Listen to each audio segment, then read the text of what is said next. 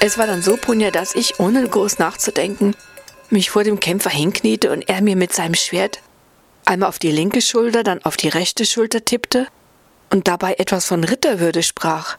Dann führte er sein Schwert in die Höhe, das schien so wie ein Abschiedsritual zu sein.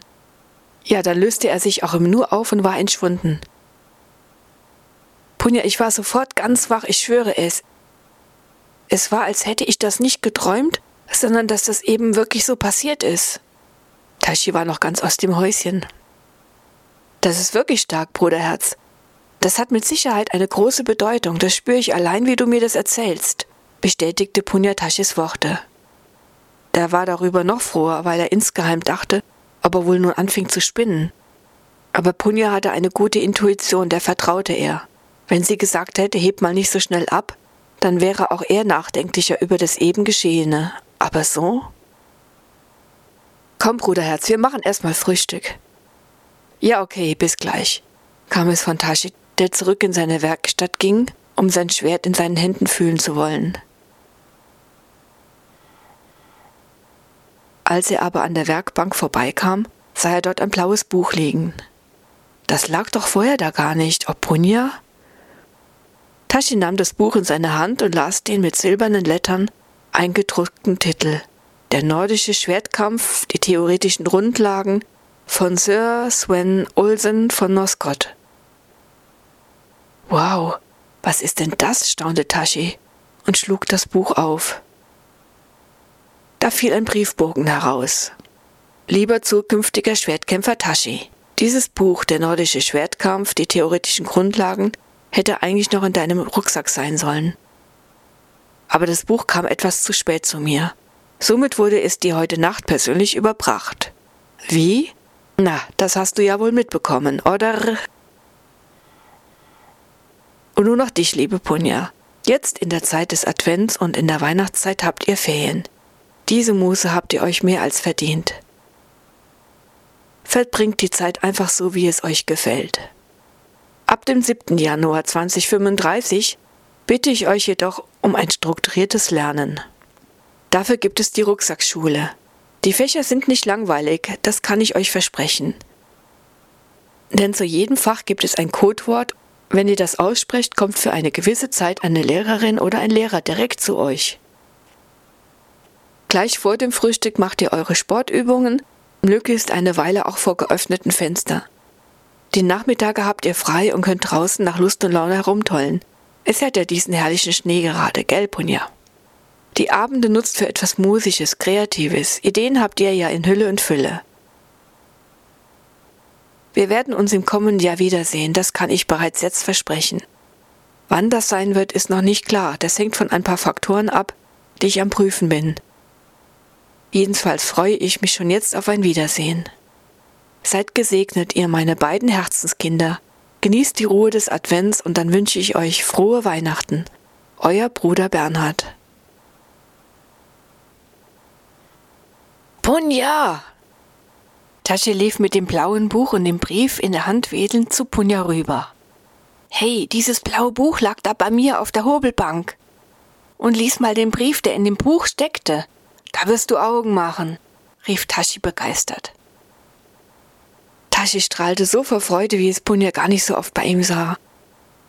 Sie las den Brief, der ja wahrlich voller guter Botschaften steckte, und sogleich schauten die Geschwister in ihren Rucksäcken nach, die sie bereits in die Schränke weggepackt hatten.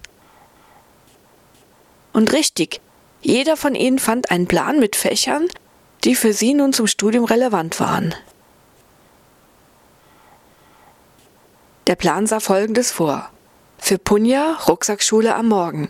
Start 7. Januar 2035. Parfumkunde, praktisches Arbeiten, Parfumentwicklung, Botanik, Duft- und Kräuterpflanzen und Zauberpflanzenkunde. Literatur, Deutsch, Sozialkunde, Politik, Mathematik, Erdkunde, Musik und Gesang. Für Tashi, Rucksackschule am Morgen, Start 7. Januar 2035, Nordische Kampftechnik, Theorie und Praxis Musikkomposition, Holz- und Metallkunde Instrumentenbau, Literatur, Deutsch, Sozialkunde, Politik, Mathematik, Erdkunde, Musik und Gesang. Hey, du hast ja Zauberkunde, Punja. Wow, das wird ja spannend, kommentierte Tashi Punjas Plan. Ja, und unten die Fächer haben wir gemeinsam. Am besten starten wir den Morgen mit den gemeinsamen Fächern und dann geht jeder in seine Spezialgebiete über. Was meinst du? Fragte Punja, die gleich für eine stimmige Struktur sorgte. Ja, das klingt doch ziemlich plausibel, antwortete Tashi. Die Vormittage gingen die Geschwister nun also locker an, jeder verkrümelte sich gern in seine bzw. ihre Bereiche. Langweile kam kaum auf, denn auch Bibi wuchs und wurde immer munterer. Überall schnüffelte sie herum, längst saß sie auch oft bei Tashi auf dem Schoß, wenn er in seinen Büchern am Lesen war. Zum Glück mochte Bibi Musik, denn die ertönte am Abend immer wieder. Ja, und zudem galt es ja noch, das umzusetzen, was ihnen die kleine Zwergenfrau Lina aufgetragen hatte. Zuerst nahmen sich die Geschwister das Lebkuchenhäuschen vor. Nachdem sie noch die fehlenden Zutaten besorgt hatten in der Stadt, ging es am Abend gleich los. Zusammen bereiteten sie eine große Menge an Lebkuchenteig zu. Tashi hatte auf Pergamentpapier einen Plan mit allen Hausteilen im Maßstab 1 zu 1 gezeichnet. Der Lebkuchenteig wurde Stück für Stück gut ausgerollt und dann in etwa in der Größe der Papiervorlagen gebacken. Als die Lebkuchenteile etwas abgekühlt waren, legten sie die ausgeschnittenen Papiervorlagen direkt darauf und schnitten die Teile exakt nach. Das, was übrig war, wurde gleich genascht. Mm, wie gut der Lebkuchen aus feinem Dinkelmehl, Bienenhonig und den weihnachtlichen Gewürzen doch schmeckte. Nun wurden die ausgeschnittenen Teile über Nacht auf den Tisch ausgelegt, damit sie richtig fest werden konnten. Auch wenn alles hinter verschlossener Tür geschah, was den guten Duft des Lebkuchens betraf, der war im ganzen Haus zu riechen. Alle wunderten sich, wer da denn am Backen war. Immer wieder wurde die Tür zur Küche geöffnet, aber da gab es nichts zu sehen. Nur der Eichenmax, der grinste vor sich hin, der hatte so eine Ahnung. Oder wusste er es sogar ganz genau? Am folgenden Abend sollten die einzelnen Lebkuchenteile mit einer Masse aus Puderzucker und Zitronensaft, dem Guss, zusammengeklebt werden. Tashi hatte ein großes Holzbrett genommen, auf dem er anfing, das Haus aufzubauen. Das ganze Konstrukt stabilisierte er innen mit Tassen, die sie über die Weihnachtszeit nicht brauchten. Punja legte einen Weg an, der zu einem umsäumten Garten führte, und dahinter standen Tannen aus Lebkuchenteig. Nun mussten die zusammengeklebten Teile über Nacht auch gut trocknen und fest werden. Und am folgenden Abend durfte dann alles lustig und schön beklebt werden. Mit dem selbst angerührten formbaren Schnee aus Zucker wurde das Dach und die Tannenbäume am Waldrand verziert.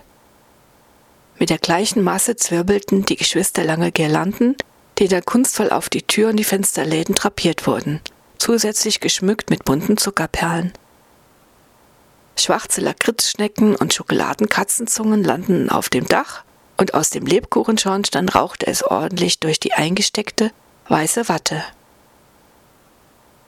Im Garten des Häuschen wuchsen leckere Fruchtbonbons und dahinter fing der Wald an, dessen Tannenbäume von Schnee überzuckert waren. Rehe und Hasen sah man, wie sie hinter den Bäumen hervorlugten. Das alles erinnerte, als es so fertig dastand, an ihr echtes Lebkuchenhäuschen, das Punja und Tasche ja so lieben gelernt hatten. Mitten in der Nacht stellten die Geschwister ihr Häuschen heimlich in den unteren Hausflur auf einen Beistelltisch. Dazu hatten sie eine Botschaft an die Tischkante geheftet. Auf der stand Knusper, Knusper, Knäuschen, verknuspert an meinem Häuschen. Und jeder, der hier knuspern will, soll antworten. Der Wind, der Wind, das himmlische Kind. Was wohl die Berliner dazu sagen würden und auch alle anderen in der Villa?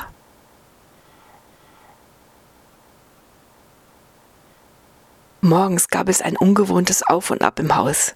Natürlich war es das Gespräch. Wer mochte dieses Lebkuchenhäuschen dort hingestellt haben? Punja und Tasche, die aus ihrem Refugium herausgekommen waren, schauten möglichst so erstaunt wie alle anderen und rätselten mit. Ob das doch die Berliner Mutter war? Aber man hatte doch nichts von den Backen und Werkeln in der Küche mitbekommen. Komisch.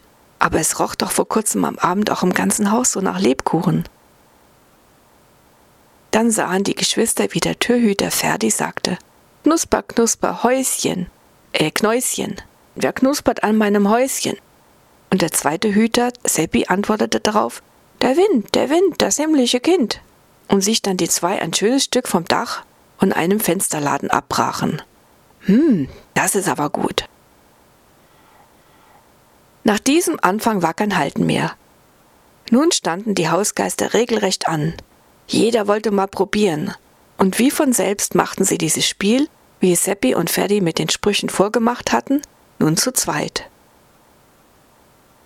Eichenmax schaute sich das Ganze an und schmunzelte und hatte so eine Idee, wer da wohl dahinter stecken mochte.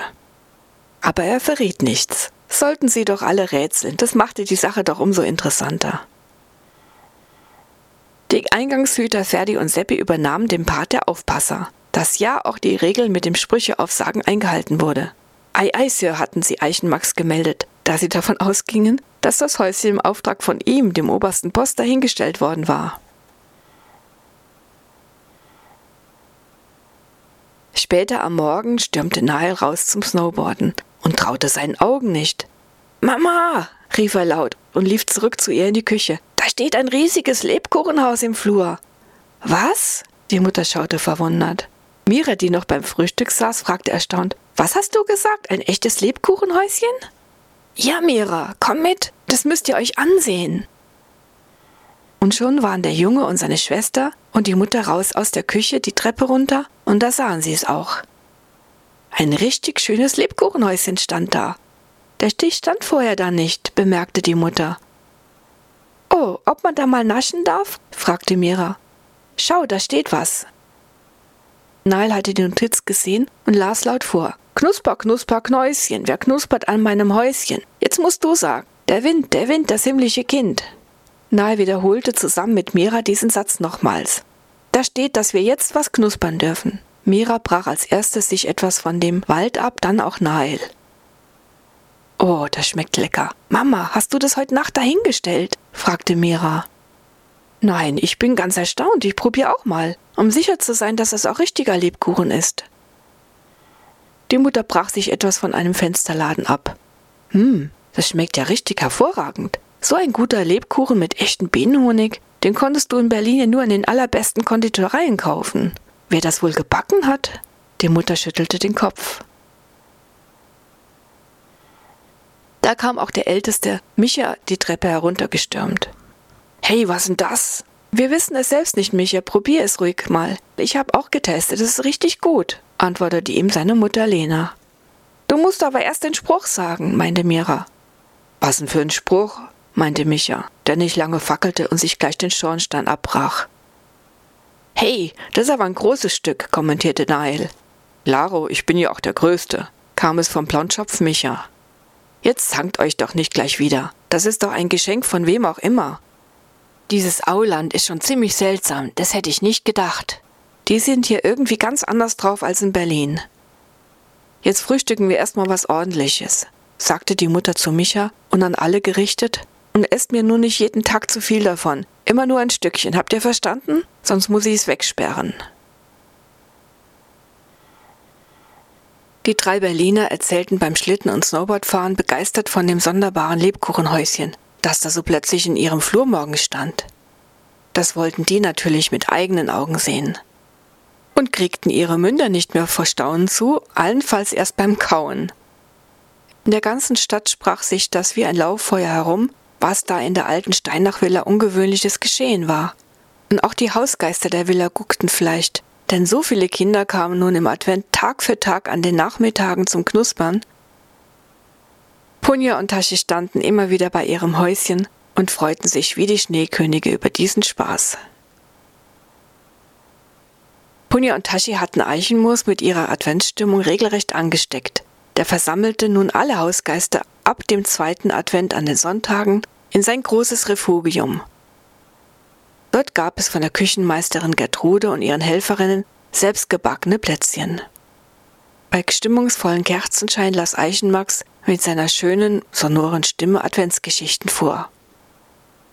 Ja, und wer in die Kerzen versonnen hineinschaute, dem winkten dann auch ab und an die drei rotgesichtigen lustigen Salamander, Fix, Fox und Fu abwechselnd zu. Tashi hatte seine Gitarre mitgebracht und nun stimmten alle ein in adventliche Lieder. Leise rieselt Schnee, still und da liegt der See. Punja konnte es nicht fassen, wie schön der Advent heuer war. Und das Erstaunliche für die Geschwister, wie von selbst geschah an den Adventssonntagen nun genau das, um was der Geist der diesjährigen Weihnacht die Geschwister gebeten hatte. Das ist ja wie ein Wunder von ganz allein passiert, sagte Punja zu Tashi ganz freudig. Es weihnachtete sehr. Am Tag vor Heiligabend nahm Punja sich ihre Rezeptsammlung mit ihrem Lieblingstochtenrezept, eine Schwarzwälder Kirchtorte, aus der Schublade hervor. Diese Torte war seit Generationen bei den Steinachs an Festtagen gebacken worden. Durch die Bank alle Steinachs und auch Jean Bus schwärmten von dieser Familien Schwarzwälder Kirchtorte. Es gäbe keine bessere. Wenn dann einer mal in einem Café ein Stück Schwarzwälder Kirchtorte probierte, so kommentierten sie danach, also unsere ist ja viel besser. Jean hatte auch Punja und Tashi immer wieder ein Stück hingestellt und Punja hatte das Rezept in ihr Büchlein notiert. Jetzt war der perfekte Zeitpunkt gekommen, um diese berühmte Familientorte wieder zum Leben zu erwecken. Zumal dieses Mal ja sogar als eine echte Glückstochter, so wie es die kleine Zwergendame von Punja gewünscht hatte. Schon am Morgen bereitete Punja die beiden dunklen Kuchenteige zu alle vier Zutaten gab sie ebenfalls nacheinander mit ihrer linken Hand hinein. Das Glück der Erde, das Glück des Herzens, das Glück von guten Gedanken und das Glück des Himmels und verrührte die Zutaten dann mit ihrer rechten Hand. Punja hatte sich den Zettel mit den Sätzen an den Herd geklemmt, sodass sie nichts vergaß. Gläser mit eingemachten guten Sauerkirchen und Schlagsahne hatte Punja rechtzeitig besorgt und so konnte sie am Nachmittag die Torte füllen. Dabei summte sie Advents- und Weihnachtslieder. Tashi sah ab und zu rein, wie sie vor sich hin werkelte und lächelte, weil sie ihn fast nicht bemerkte, so sehr war sie in ihrem Tun vertieft. Nur Bibi, die ab und zu um ihre Beine strich, erhielt eine extra Portion Aufmerksamkeit. Obenauf zierte ein Weihnachtsstern die Torte. Stolz auf ihr Werk stellte Punja die Torte vorsichtig in die Kühlkammer, denn nun sollte sie zusammenwachsen, so nannte man diesen Vorgang. Es brauchte eine Nachtruhe, damit daraus wirklich eine Torte wurde.